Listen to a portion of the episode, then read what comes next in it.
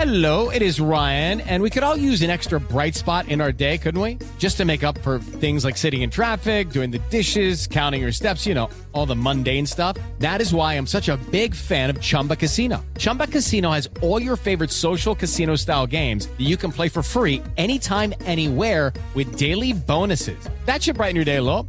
Actually, a lot. So sign up now at chumbacasino.com. That's chumbacasino.com. No purchase necessary. BGW. Void were prohibited by law. See terms and conditions. 18 plus. Ciudadanos informados, informando.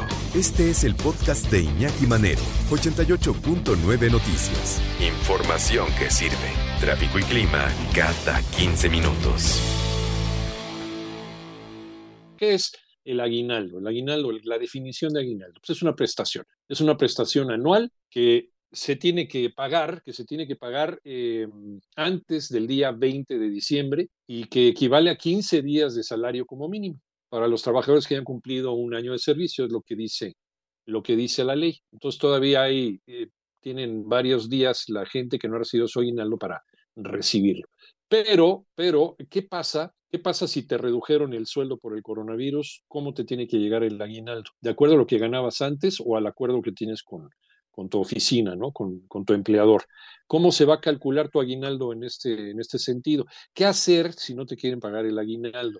¿Puedes llegar a un acuerdo con tu empleador con este asunto del aguinaldo? En fin, hay varias preguntas que, como siempre, nos va a responder acertadamente nuestro amigo, el maestro Luis Enrique Díaz Mirón Salcedo, abogado, maestro por la Escuela Libre de Derecho, profesor de Derecho Laboral en el Centro de Investigación y Docencia Económica. ¿Cómo estás, eh, maestro? Buenas tardes, gusto en saludarte. Hola, Iñaki. Oye, eh, pues sí, el, el, COVID nos ha pegado, o la COVID, como le quieran llamar, nos ha pegado a todos, desde luego.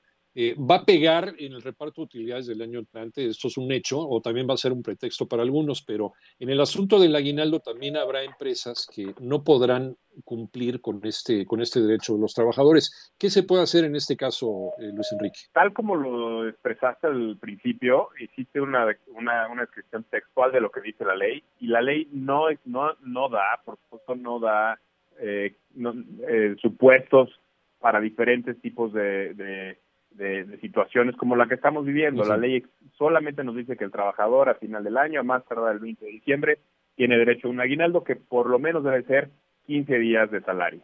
Entonces, uh -huh. eh, efectivamente estamos en una situación en la que muchas empresas en México redujeron salarios y el patrón de esas empresas, de manera estricta, estará cumpliendo con la ley pagándote los 15 días de salario del salario que estés recibiendo en ese momento. Ahora, eh, hay diferentes maneras de interpretar y por supuesto, cuando hay necesidad de interpretar, la misma ley dice que se debe interpretar en favor del trabajador. Y Ajá. una cosa es lo que dice la ley y por supuesto otra cosa es lo que pasa en la realidad. Hay empresas en las que difícilmente se está pudiendo pagar quincena. Eh, como tú dices, obviamente no va a haber posibilidad de pagar utilidades el año que entra, van a acabar en pérdidas las empresas.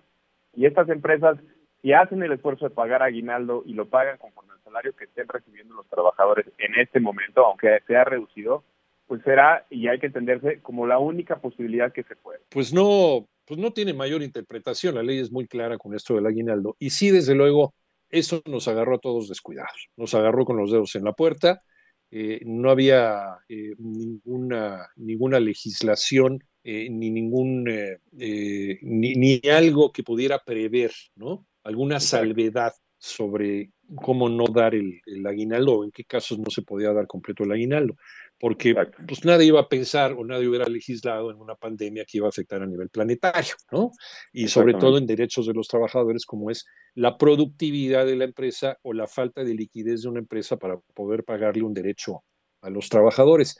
¿En qué caso? ¿En qué caso se puede calcular? Por ejemplo, si mi empresa me dice, eh, oye, eh, quiero llegar a un acuerdo contigo, como ha pasado con muchos trabajadores, eh, pues voy a tener que, para no llegar al nivel de, de pues de darte las gracias y tener que, que empezar a recortar personal, claro.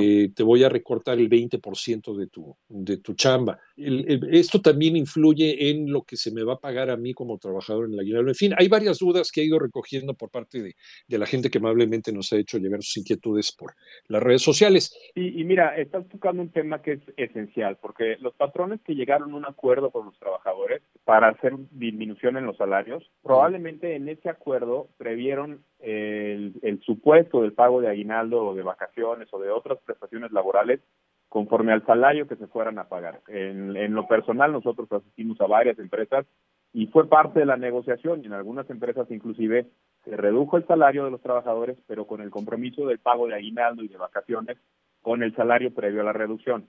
Entonces, los trabajadores que tuvieron este tipo de, de, de, de reducciones y que hay un acuerdo con el patrón, tendrán que revisar en ese acuerdo si no está previsto.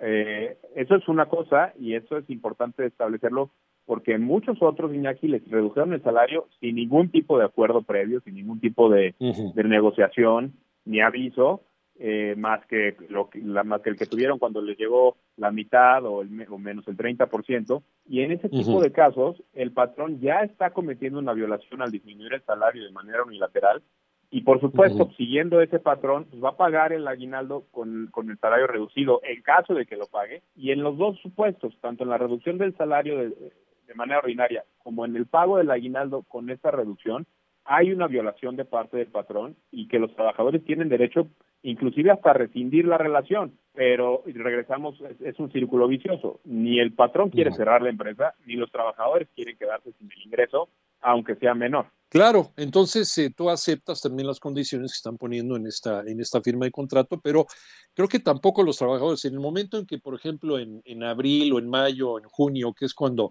se empezaron a hacer estos arreglos con los trabajadores, cuando ya los patrones estaban viendo que se venía muy difícil la situación, creo que ninguno de los dos consideró la palabra aguinaldo en la, en la redacción, o muy pocos patrones o muy pocos eh, eh, recursos humanos ¿no? de las empresas consideraron este asunto. Eh, nadie consideraba, porque además, pues también las mentiras gubernamentales de que ya en junio ya se acabó la pandemia, no claro. es cierto, ¿no? Pues no, no pasó nada.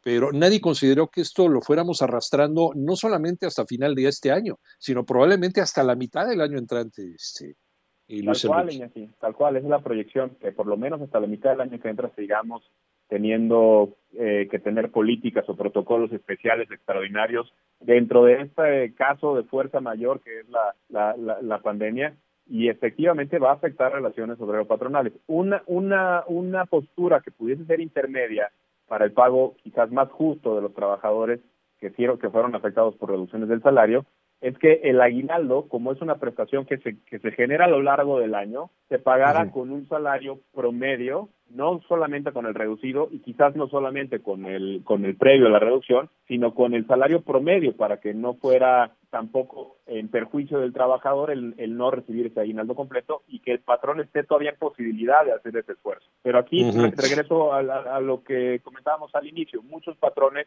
y, y, no por falta de ganas, quizás estén apenas pudiendo sacar la, la, la, nómina tal cual como es, como para pagar una quincena adicional, que es lo que representa pagar el aguinaldo, y si están en posibilidad de hacerlo, pues lo harán seguramente con el salario reducido, y este uh -huh. más bien es una, un tema de la realidad. Uh -huh. Épocas extraordinarias, eh, Luis Enrique, pues eh, también significan medidas extraordinarias se puede llegar a un acuerdo también, así como se llegó a bajar el 20, el 25, el 30% de los empleados, se puede llegar a un acuerdo de irte pagando el aguinaldo en, en cómodas quincenas? Pues mira, la, en ese sentido, la, la, la, ley no establece. La ley dice que se tiene que pagar al 100% más tardar el 20 de diciembre y, la, y lo que hemos visto de parte de la autoridad de la Inspección Federal del Trabajo y de la Inspección del Trabajo a nivel local es que a los patrones que resulte que no han pagado en su totalidad, le siguen procesos sancionatorios o multas por parte de la autoridad administrativa, eh, precisamente por eso. Ahora, la ley no prohíbe que las partes lleguemos a ningún tipo de acuerdo y si aquí queda sí. registrado y es la voluntad de ambas partes, la autoridad lo tendrá que respetar. Eh, y ese, ese, por supuesto, es mi opinión. Uh -huh.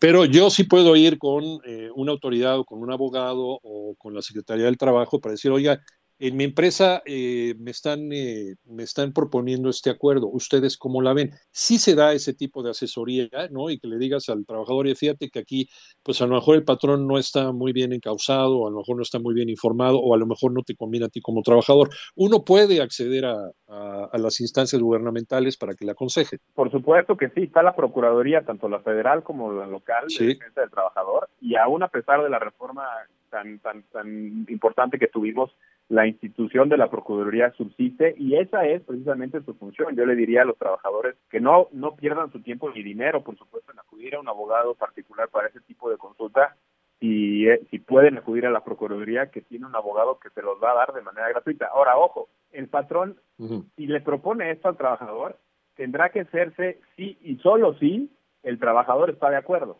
porque si no hay no hay acuerdo de voluntad de parte del trabajador, lo que habrá será una violación a una norma laboral. Maestro Luis Enrique Díaz Mirón Salcedo, ¿en dónde te encontramos? Estoy a tus órdenes, mi querido Iñaki, en el 5605-4883, los que todavía usen ese método, el teléfono, me encuentran en Twitter en arroba LE Díaz Mirón y en Bufete Díaz Mirón, si nos buscan en internet, así nos encuentran. Te, te mando un abrazo, Luis Enrique, y muchas gracias, como siempre. Mientras tú escuchas este podcast, le está a miles de niños con el programa Contigo, creado para ayudar a prevenir enfermedades respiratorias y romper la cadena de infección con buenos hábitos de higiene y desinfección. Conoce más en lysol.com.mx.